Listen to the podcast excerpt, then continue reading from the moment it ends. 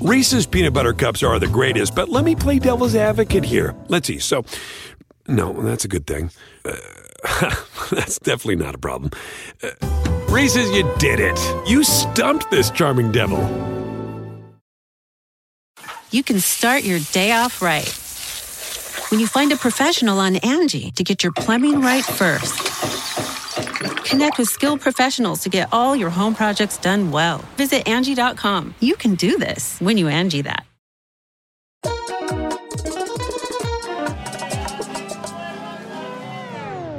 Bienvenido a este sin rodeo muy especial.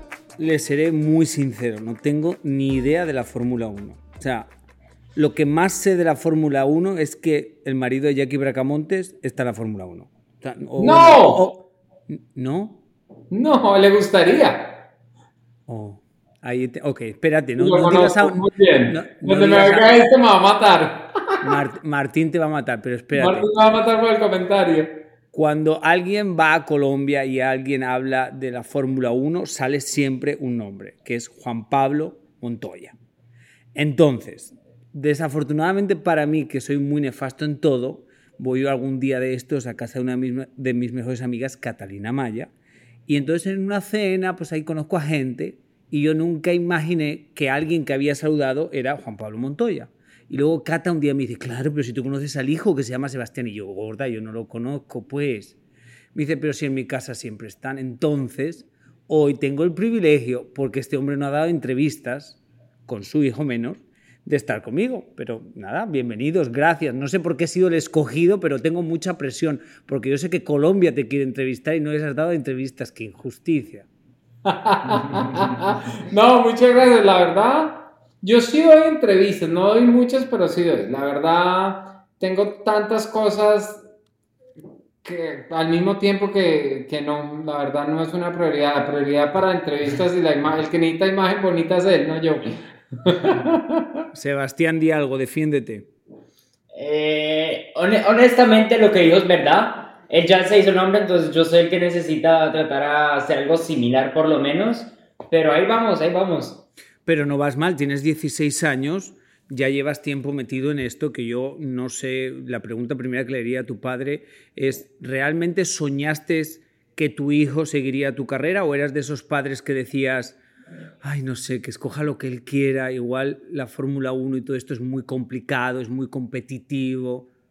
¿Qué A pensabas? ver, lo que pasó con Sebastián es que a Sebastián le gustan mucho las carreras.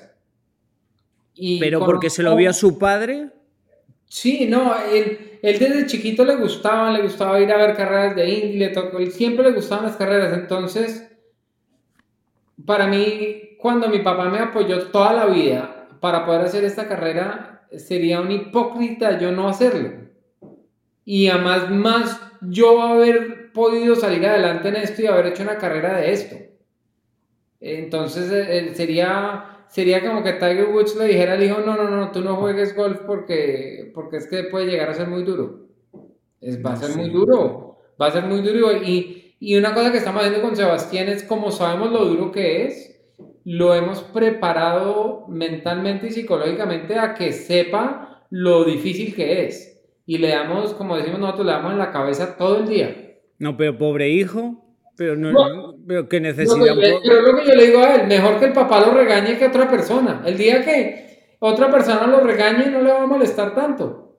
Si uno lo quiere y le da en la cabeza. Sebastián, ha sido fácil, o sea, me imagino que, bueno, pues tú tienes 16 años, estás en el momento de tu vida que no sabes, bueno, ya tienes claro lo que quieres, pero también no sé si sientes la presión de que tu papá ha hecho grandes cosas en la Fórmula 1 y no sé eso cómo lo ve un hijo, no sé cómo lo sientes, si es presión, si es solamente, bueno, pues mi papá llegó ahí, yo quiero llegar a otros sitios o... No, honestamente, nosotros somos muy competitivos y honestamente yo no lo veo como la leyenda Juan Pablo Montoya, yo lo veo como el man que me regaña en el gimnasio de que no posee suficiente peso, que voy muy lento o algo así. Yo, yo lo veo como el papá canzón que lo, le, me Qué horror, qué horror te acaba de destruir tu hijo. O sea, Es como- la, le- la leyenda, la leyenda de 23 años al piso. No, pero es, es una manera diferente de verlo, por lo que obviamente sé que es bueno y eso, el año pasado se ganó Le Mans y fue increíble estar ahí y en el 2015 cuando se ganó también las 500 millas fue algo increíble, me di toda la carrera y, y es bueno y es rápido, pero es mi papá. Eh, la gente se olvida que uno es humano también y que es mi papá y yo estoy con él día al día básicamente cuando nos estamos viajando y tengo presión de todo eso, no necesariamente, por lo que todo el día nos tratamos a ganar uno entre el otro, entonces yo lo veo más como yo me quiero ganar esa competencia contra él y disfrutármelo, por lo que también lo puedo disfrutar y hacer bien a la vez. Asumo, Juan Pablo, asumo que la única competencia que quieres perder es en la que te gane tu hijo. No. Ah, menos, menos, menos.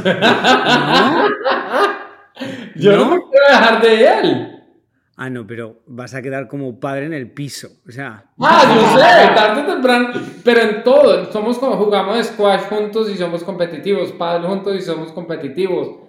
Eh, venimos de jugar golf igual, competitivos. En todo lo que hacemos es competitivo y es muy bueno porque es una competencia, yo creo que muy sana y es una manera de mantener una muy buena relación. Y la verdad, como manejamos la relación hoy en día es muy buena porque él trabaja con el equipo, hace todo y cuando tiene dudas o le falta algo y sabe que de verdad le falta, me busca y me dice, necesito ayuda con esto. Y yo miro y le digo, haz esto, haz esto, haz esto. Él ya sabe la manera que lo digo, él ya lo entiende muy bien. Entonces lo coge muy fácil y muy rápido, lo adapta y mejora lo que le falta y, y ahí vamos. Imagino que parte, y yo aquí imaginando, ¿eh? Juan Pablo, parte de tu éxito ha sido el apoyo siempre de tu papá. Sí. Asumo, y, y, también la Fórmula 1 yo la veo como una cosa muy elitista, la veo una cosa como muy, un hobby caro, o sea, una cosa que es muy cara, ¿no? Más hobby caro jugar fútbol. ¿Eh?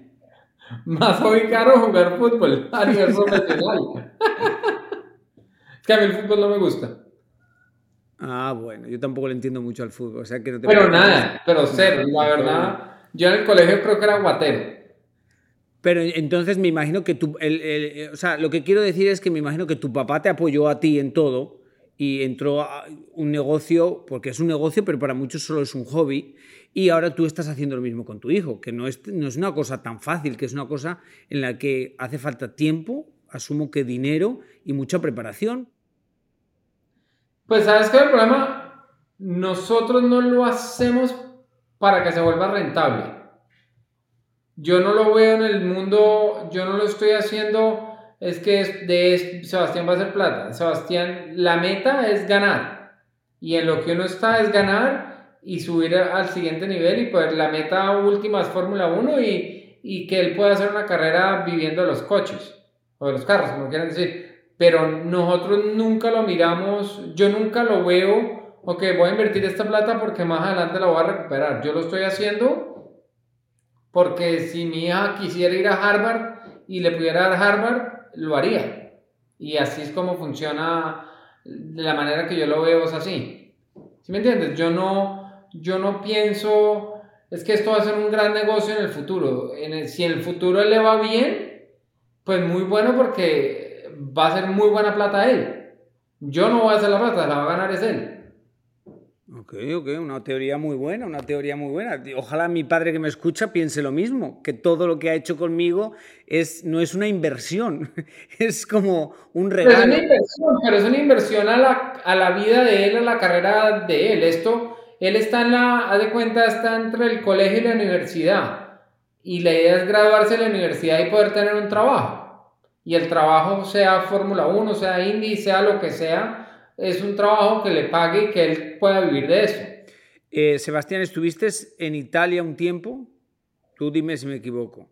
Mucho, mucho, mucho. Y ahí estaba, estabas específicamente porque estabas jugando, eh, jugando, corriendo en un... Porque la Fórmula 1, explícame para alguien... Bueno, tienes claro que no entiendo nada. Entonces, ¿cómo se explica, cómo llegas a la Fórmula 1? ¿Qué pasos tú tienes que hacer para terminar corriendo en Fórmula 1? ¿Cómo eso funciona? Entonces, básicamente empiezas con los karts, que es cualquier kart que puedes ir básicamente a rentar, corre, corrí eso profesionalmente básicamente ¿Para cuántos años? ¿Siete? ¿Siete años corriendo los cachecitos esos? Es De los 7, sí, desde los de los 7. siete años hasta los 15, más o menos. Sí, casi 14, 15. 14, 15. Y después brinqué a Fórmula 4, que es como el primer paso de kart a carros. Es un Fórmula chiquito, básicamente. Y después de eso ya estoy pasando a la siguiente categoría que se llama Fórmula Regional, que es como una F3 europea más o menos. Y después viene F3 FIA, que corre con Fórmula 1. eh, FIA Fórmula 2 y después está Fórmula 1. Y esa es la escalera básicamente. Ok, y asumo que si ganas la carrera es como escalas al siguiente, como el fútbol, ¿o no? Sí, Más o menos. O te tiene Uno que... puede, no automático, no tiene ni siquiera que ganar, tiene que hacer un, un buen trabajo. De la manera que nosotros lo vemos con Sebastián es cuando vemos que está preparado para el siguiente paso, lo hacemos. Y, y se busca siempre estar en el mejor equipo posible, con el- la mejor gente posible, para que ayude a dar mejores resultados y, y ya, y va uno subiendo los escalones y, y uno espera que poder estar en las últimas, a ver, son F4, se- después se llama regional, F3, F2, F1 en Europa. Él está en la segunda de los cuatro escalones. Uno espera poder en el tercer escalón, que es F3 o en el F2, poder hacer un muy buen año y mostrar mucho trabajo, porque en, en esos, en esos gaps es donde se va a ver la diferencia que un equipo de Fórmula 1 se interese en él. Reese's peanut butter cups are the greatest, but let me play devil's advocate here. Let's see. So, no, that's a good thing. Uh, that's definitely not a problem. Uh, Reese's, you did it. You stumped this charming devil. You can live out your MasterChef dreams when you find a professional on Angie to tackle your dream kitchen remodel. Connect with skilled professionals to get all your home projects done well. Visit Angie.com. You can do this when you Angie that. Eh, ¿Algún momento clave que tú te acuerdes de tu carrera eh, que volverías a repetir? O sea, que te volverías a montar en un carro en algún momento, así que te venga rápido a la mente. Yo creo que si pudiera manejar algo sería un Fórmula 1 del 2003, por ahí, el que corría en el 2003-2004, era muy bueno. Pero hoy en día el problema es que las llantas con las que corríamos es que lo que lo hacían bueno. ¿Y ahora esas llantas ya no existen? No, porque hoy en día, por ejemplo, Fórmula 1 hoy en día tiene Pirelli. Y todo el mundo corre con Pirelli. Me encanta porque Entonces, tú me hablas como tú, tú- competencia. tú me hablas como que te estoy entendiendo de lo que estoy de- Bueno, diciendo. te digo, tú tienes que correr con tenis Puma. Ah, ok, ves, ya es un idioma, un idioma que haces entiendo. una maratón con tenis Puma.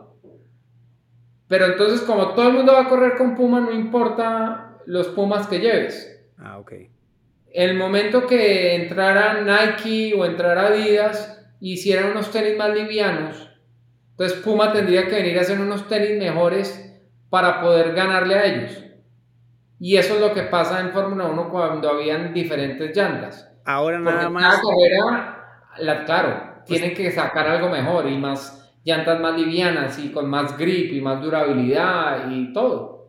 Entonces todo el mundo ahora corre con las mismas llantas. O todo el mundo ahora corre con las mismas llantas, Oye, por costos. ¿Y, y tu mamá, cuando le dijiste que ibas a hacer Fórmula 1, lo llevó bien? O, o, sea, no es- no- o sea, yo lo veo como una cosa peligrosa, pero no sé si es peligroso. O sea, correr como locos a no sé cuántas kilómetros de millas. Ellos, lo miran, ellos me miran como, "Bah, no, no pasa nada. Para, yo lo veo más peligroso, a veces yo le digo a la gente que es más peligroso manejar del hotel al circuito que correr en el circuito. ¿Por qué? Porque si uno se estrella en un coche de calle a 80, probablemente se hace más daño que en un Fórmula 1 o en un carro de carreras a 250.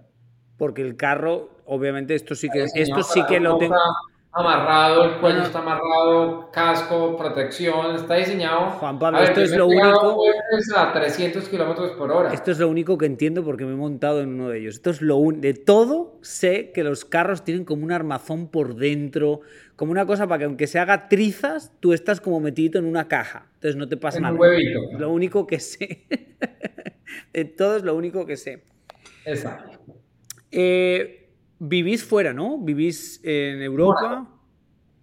Vivíamos en Miami hasta, hace, hasta principios del año pasado. Principios del año pasado nos fuimos para Mónaco con él y, y ya. Y estamos en Europa y, y pues muy contentos chistoso porque ahorita volvimos a Miami estamos en Miami porque tenemos las dos horas de Siri en la próxima semana, que vamos a compartir eh, coche y todo, que es muy divertido.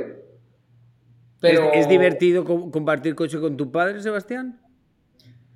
Ha sido algo interesante. O sea, no. Eh, la preparación para la carrera ha sido bastante buena, pero honestamente me gusta mucho lo que, lo que puede pasar y la historia y todo. Pero también de poder correr con mi papá es algo increíble.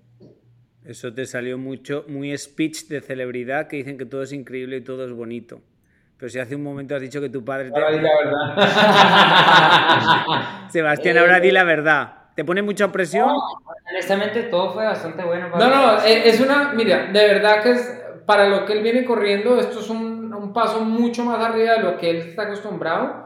Son, son carros mucho más rápidos de los que él está acostumbrado a manejar. Tienen mucho más grip, paran mucho más y lo más diferente, lo del grip y eso se acostumbra uno muy fácil. Lo que él no está acostumbrado es que va a manejar como en trancón. Porque hay carros que son un poquitico más rápidos y hay muchos carros que son mucho más lentos. Y el secreto, aparte de andar rápido, es qué tan rápido pasa uno el tráfico. Es como jugando un jueguito de carros pasando así uno por todas partes. El que lo hace mejor hace mucha diferencia. Y eso es mucho que va a tener que aprender él esta semana. Estamos, sí, es una pista bastante larga, pero hay 52. 52 carros. 52 carros de carreras. No, yo, yo me imagino, Sebastián, que te tienen que nacer las novias por todos los lados. O sea, dime, se ríe, se ríe, cuidado.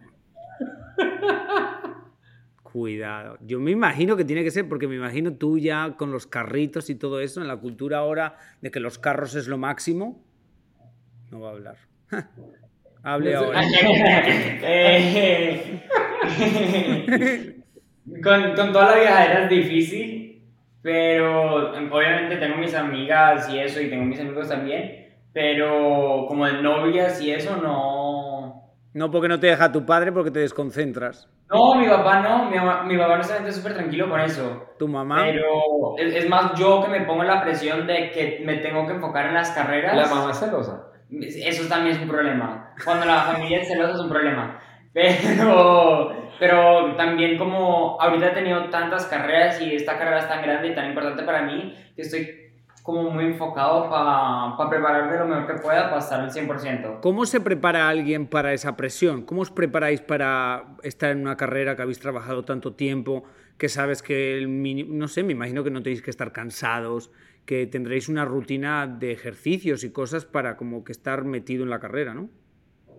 Sí, yo en los últimos dos semanas he estado acá en Miami para acostumbrarme al calor, que hace rato no paso tiempo aquí, entonces la temperatura obviamente me ha dado bastante duro. He estado haciendo bicicleta, nadando, trotando, yendo al gimnasio y todo es para encontrar dónde más puedo mejorar no solo físicamente, pero mentalmente también cuando uno está trotando, por ejemplo, en Mónaco o en España, cuando estoy visitando a mis hermanas, que es más o menos 15 grados centígrados, no es tan grave, que uno va ahí todo tranquilo y va con su paso. Pero aquí yo estaba trotando el otro día y estaba haciendo 25 grados centígrados. Y uno cuando está trotando 10 kilómetros y solo llevas 3, uno ya se quiere quitar los tenis e ir al sofá, pero se tiene que empujar uno para decir que esto lo voy a hacer yo y esto es lo que yo ya lo empecé y lo voy a terminar. ¿Y el padre cómo se ha preparado siempre? Jugando golf. no, yo, yo he estado también ahorita haciendo mucho gimnasio, me estoy preparando mucho también porque tengo las 500 millas de Indianápolis, que es mucho más duro, eh, físicamente un coche mucho más físico de manejar. Entonces para mí lo he hecho tanto tiempo que, que, yo voy muy tranquilo en el coche, ¿cierto? Yo no, no, no, me, no me molesta, no me molesta mucho, no sufro mucho. O sea, que estás acostumbrado, que, o sea, que te es fácil meterte... O sea, que no te desconcentras tan fácil que siempre... No, no, no. A mí normalmente me fluye muy fácil todo, pero sí he hecho, este año he hecho mucho ejercicio, he hecho mucha preparación. Eh, la verdad, entre la preparación y la dieta me tienen. Eh, mm, esto es una pregunta que puede sonar ignorante. En el mundo del fútbol la gente se tiene que retirar muy pronto, en el básquetbol, eh, en, el, en el mundo de los carros hay una fecha, hay una edad, cuando te dé la gana. Pues yo estoy, diríamos que yo estoy probablemente llegando a esa edad, porque, a ver, ¿cómo, de- cómo la puedo poner?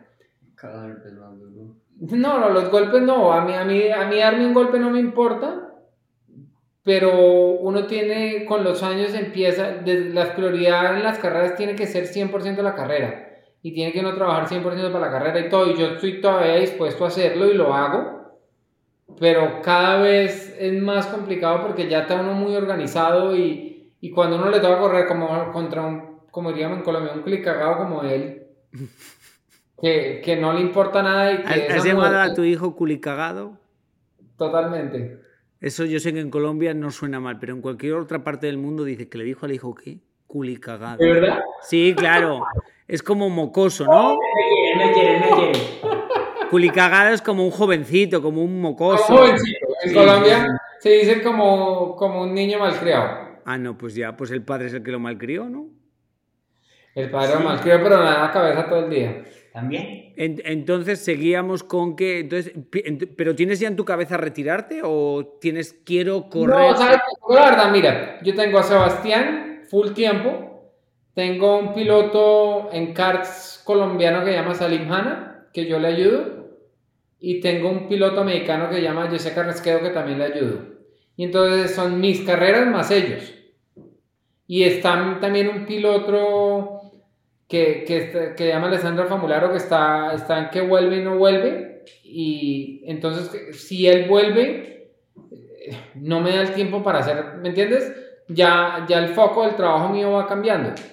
Entonces me enfoco más en, en eso, porque cuando yo estoy en carreras quita mucho tiempo. Por ejemplo, ahorita para correr Indianápolis, eh, estoy un mes entero acá con, con el equipo y todo, y al estar el mes entero acá, pues quita mucho tiempo de los otros pilotos y de Sebastián.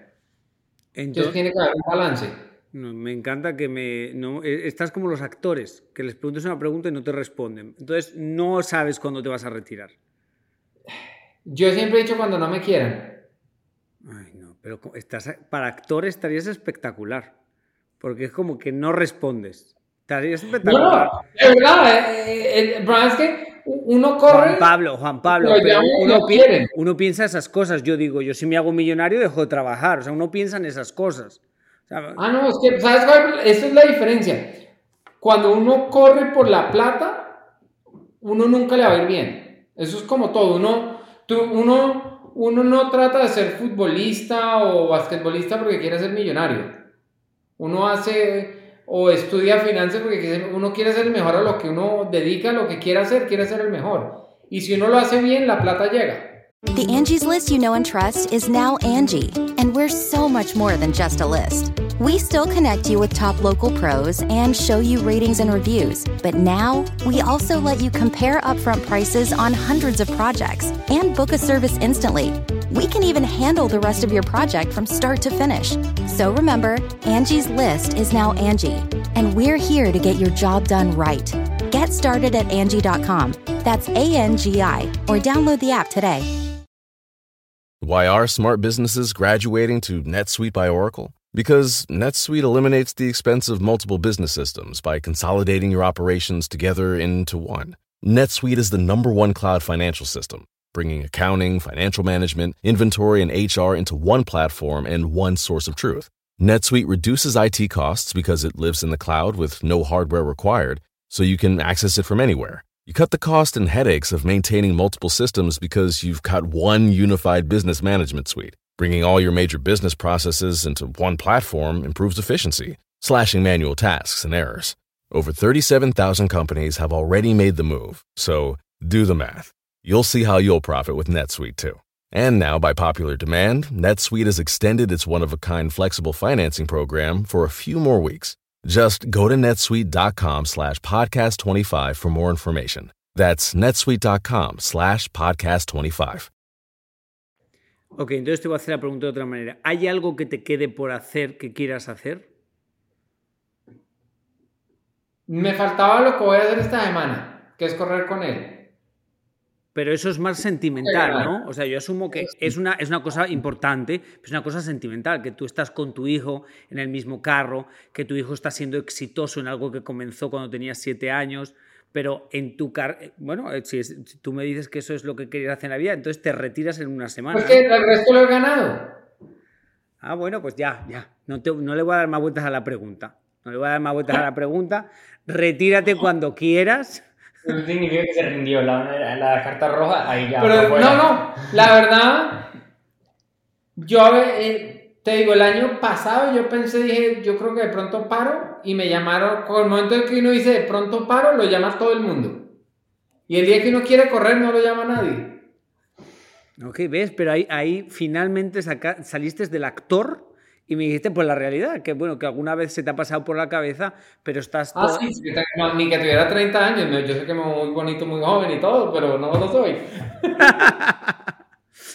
eh, nada, pues millones de gracias. Sorry si he dicho algún insulto contra, contra eh, la Fórmula 1, ¿no? Contra el bebé. El insulto más fuerte fue el padre diciéndole al hijo culicagado. Eh, pero. Todos los días, es normal. Sí, yo sé. Eso es lo más decente que le digo. Sí. Bueno, muchísima suerte la semana que viene en la carrera de las 12 horas de Sebring. ¿Se dice Sebring? Sí, muy bien. Muchísima suerte y nada, pues yo espero que ganéis los primeros. Ojalá, muchísimas gracias. gracias. Bueno, un abrazo fuerte a todo el colombiano que me he cruzado y le he preguntado por ti. Ha dicho, claro, claro, él es un orgullo de nuestro país. Lo que pasa es que no da entrevistas. Él no da entrevistas. Y es muy antipático, dicen. No, eso no me lo han dicho, la verdad, no me ha dicho ¿No? nada. ¿En serio? a este punto.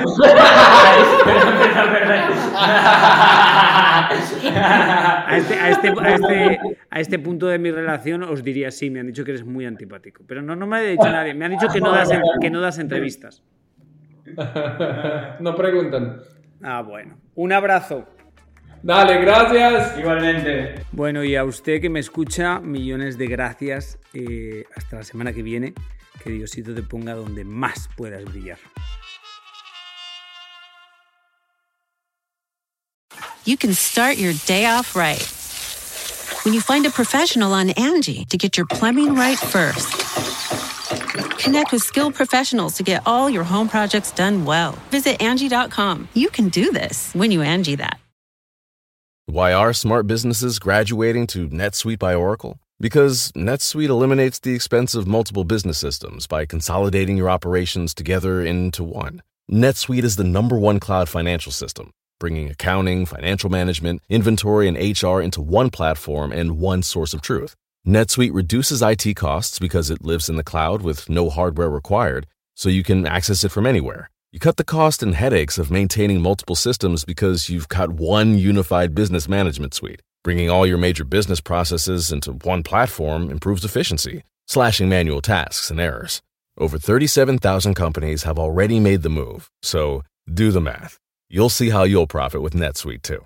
And now, by popular demand, NetSuite has extended its one of a kind flexible financing program for a few more weeks. Just go to netsuite.com slash podcast 25 for more information. That's netsuite.com slash podcast 25.